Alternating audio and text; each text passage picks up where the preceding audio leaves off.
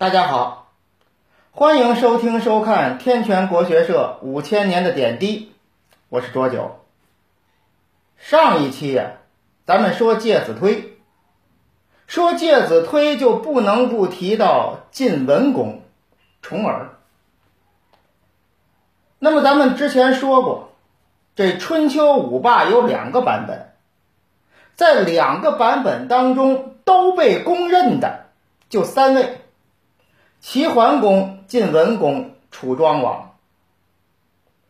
那么这晋文公成为霸主，一个关键的步骤就是城濮之战。因为这个春秋的历史主旋律就是晋楚争霸。这是春秋时候两个超级大国，类似于冷战时期的美国和苏联。所以城濮之战，晋国打败了楚国，那自然而然就能成为霸主，再也没有能跟他叫板的了。那么城濮之战还留下来一个家喻户晓的成语，叫退避三舍。这退避三舍怎么来的？这得从重耳啊没当国君的时候说起。最后，重耳是被楚成王派兵送回晋国当国君的。重耳临走之前，楚成王给重耳设宴饯行。酒席宴前，那是酒过三巡，菜过五味。楚成王也算借酒折脸儿吧。就问重耳说：“公子，您说我对您好不好啊？您看他还派兵护送您回国当国君，我是不是出了大力呀？”重耳一听：“对呀，你对我确实好啊，没有你我当不了国君呢。”楚成王说：“招啊，那将来你当了国君，你要怎么报答我呀？”得，重耳一听就明白了。晋楚争霸是主旋律嘛，所以楚成王就想扶持一个亲楚的国君，这样以后在国际事务上，晋国就得一切都听楚国的，唯楚国马首是瞻。当然，“马首是瞻”这词儿当时没有，我就用一下，就说明这个意思。所以，这个重耳的回答就很重要了。你说真的对我好，你说什么我都听，您要什么您就说，那等于你出卖晋国的国家利益，你要臣服于楚啊，那晋国的这个国际地位立刻就下来了。但是你说我你这个不能随便说啊，那我不能说拿国家利益开玩笑，你说什么都没有用，这个点我不能应你，什么都不能对你有报答，那也不像话。显得呢就不是这种礼尚往来了，所以这个重耳这个回答需要很强的艺术性。重耳脑子不慢，立刻想了个主意，说：“您对我太好了，咱这么着吧，以后啊，晋楚两国如果交锋，那么我晋国的军队要先退避三舍。”然后再跟您打。那么所谓的三舍，这舍是距离的计量单位，一舍是三十里地，三舍是九十里。也就是说，两国军队遇上了，晋国先后退九十里，大约就是从北京快要退到天津了，已经过了杨村了，基本上。所以就说我呢得先让出来九十里地，这也算是报答。但是楚成王很不满意，这就又得说一下什么呢？这先秦时候的人呢，是跟后来的王朝那些个人不一样。后来那种尔虞我诈呀，在先秦还没有这么激烈，特别是春秋时期。这要搁在以后，重耳说这话，楚成王没达到目的。就这个重耳还想回国当国君呢，当天晚上让你死的不明不白的。其实啊，真要在后世那些个王朝，作为楚成王，根本就不可能送重耳回国继承国君的位置，给敌国送一个年富力强，而且要励精图治的国君回去，给自己树一强大的对手，这不混了蛋了吗？绝对不可能。只不过呢，先秦的人还有古君子之风，还愿意说是做这种啊。算是给自己树敌的事情，要追求一个道义，而且呢，即便说出来这话我不满意，我已经应了要送你回国继承国君的位置，我也不能说反悔。所以那会儿人相对比后来的人呢还可爱一点，我觉得啊，或者说那会儿的这个上位者，就是这个国家的领导人。这个这个所谓的国君呢，后来的这君王吧，君王吧像话吗？跟骂人似的。就说这些个君主，比后世的那些个君主还可爱一点，就这么说，有点啰嗦，就说这意思。然后重耳回国，成了晋文公，晋楚争霸继续进行。那么这个晋国找借口就攻占了曹国和魏国，这俩国家是楚国的小弟呀。那楚国自然得出兵救这俩国家，一个是这个战略缓冲，再一个是这个我这个维持队伍稳定的问题。小弟受欺负了，大哥不能不管。没想到这个晋军呢。楚军没来，就提前从这俩国家撤了。晋国跟这俩国家说：“说，哎，我们可以直接撤军，把这个国家还给你们。有一样，从今天开始脱离楚国的队伍，别再认楚国当老大，跟我来，给我当小弟。”这俩国家呢，也没什么起子，直接就同意了。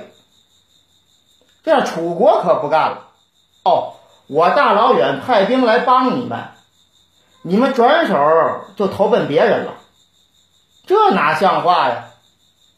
当时的楚国统帅是程德臣，令尹子玉，于是乎啊，就派兵继续攻打晋军。晋军的统帅是名将先轸。那么开打之前。先是退避三舍，然后呢，楚军追击，在城濮这个地方交战，晋军打败了楚军。现在一谈这城濮之战呢，大家普遍认为，或者说一个很重要的论断，得到普遍认可的，就是说，其实晋国这退避三舍呀。这个是一个谋略，一个战术，就往回退，诱使你楚军追击，我呢以逸待劳，而且这样我离我自己的国土越来越近，我的补给线就越来越短，而且呢，快到我的国土了，我熟悉地形，熟悉。整体的情况，我是主场作战，把拳头收回来再打你更有利。而楚国呢，劳师远征，不但说士兵这个劳累，而且呢，补给线越来越长，这后勤保障就困难了，而且远离自己的主场，各方面情况都不熟悉，所以被打了败仗。什么叫被打了败仗？就打了败仗，反正这么说吧，也有道理。但是我觉得啊，退避三舍是有这方面的考虑，不能否认。但是这一仗的胜负手，就是关键因素，不在于这退避三舍。咱们前面刚说完，说春秋时期呀。人们还有这种古君子之风，还讲究点道义。我应了你的事儿，我就得答应，我就得做。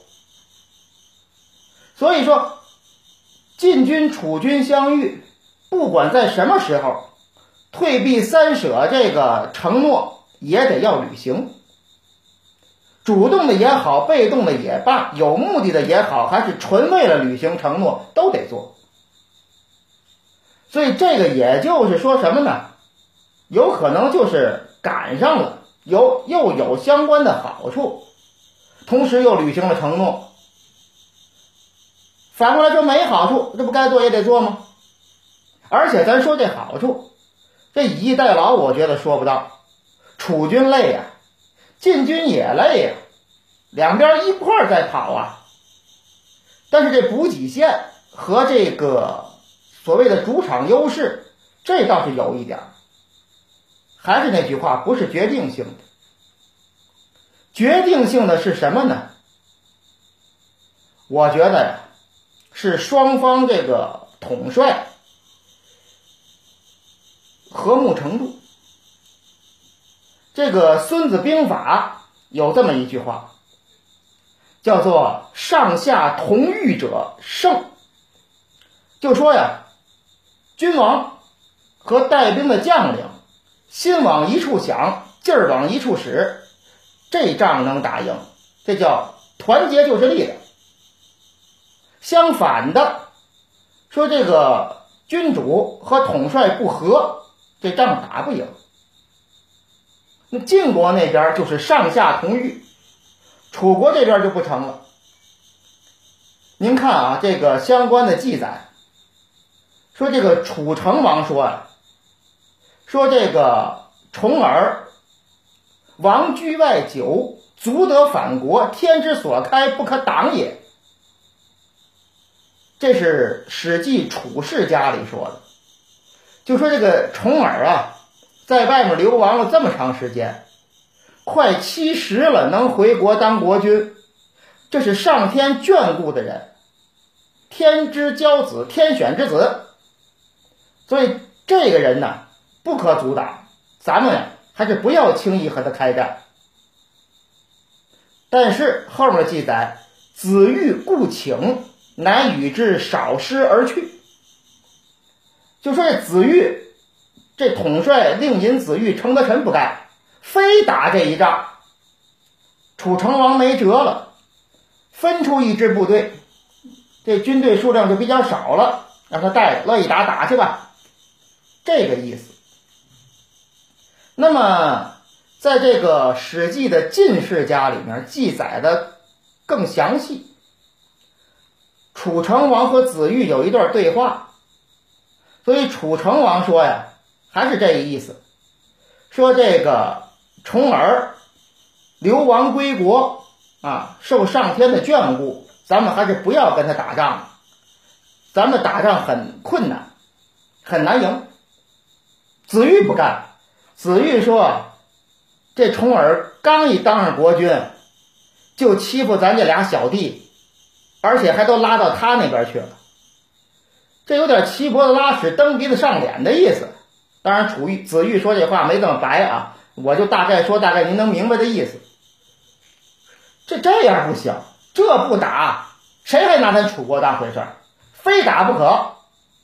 楚成王说：“你你要非打，那我可不能把军队都给你，稍微给你一点儿。哎，你要能打就打，不能打还是算了。”子玉说：“能打。”一定能打，给我多少我也收拾他们。您就让我打去吧。楚成王一看，得，就这死爹哭妈宁丧种的玩意儿。哎，上一期刚说完这，又想起来了，或者死亲爹不戴孝帽子，整个一犟眼子，给给点军队去打去吧。您看了吗？就这段对话呀，就看出来这君臣在吵架，所以两个人想法不一样，有矛盾了。这有矛盾呢。这子玉带兵在前面，那作为君王的这个楚成王来说，对他的支持，哪怕主观上说没想要减少，没想要拖他后腿，但是潜意识里对他的支持也不积极。所以子玉呢，就是孤军奋战，这就很难胜利，难免就失败。而且子玉还犯了一个兵家大忌，《孙子兵法》里还有一句话，叫做“上不可以怒兴师，将不可以运而制战”。说作为君王啊，不能说自己头脑一热一发脾气，觉得我生气了。就出兵打他，这种冲动之下的决策，很容易最后打败仗。为将领的也这样，不能说你这火气上来了打他，你就把兵派出去了，很容易中计，被别人设计。你比如说后来楚汉相争的时候。这个项羽让曹咎守这个城高，告诉他一定不能出战。这位也是个暴脾气。刘邦派人在底下就开始骂，这通卷，最后忍不住了，派兵就杀出去了，中了埋伏，全军覆没，战略要地城高也丢了。这就是将不可以运而制战，不能因为愠怒就仓促决定发兵。子玉就犯这毛病，觉得。这俩小弟真不是东西，我先收拾了晋国，再收拾你们俩，国家都给你平了，这俩国家就没有了，地图上消失，成为我楚国的地这这个地盘，楚国的国土。想的是这个，一肚子火气，派兵出战，难免失败。人一旦处在这个愤怒的状态，那么这个大脑啊充血。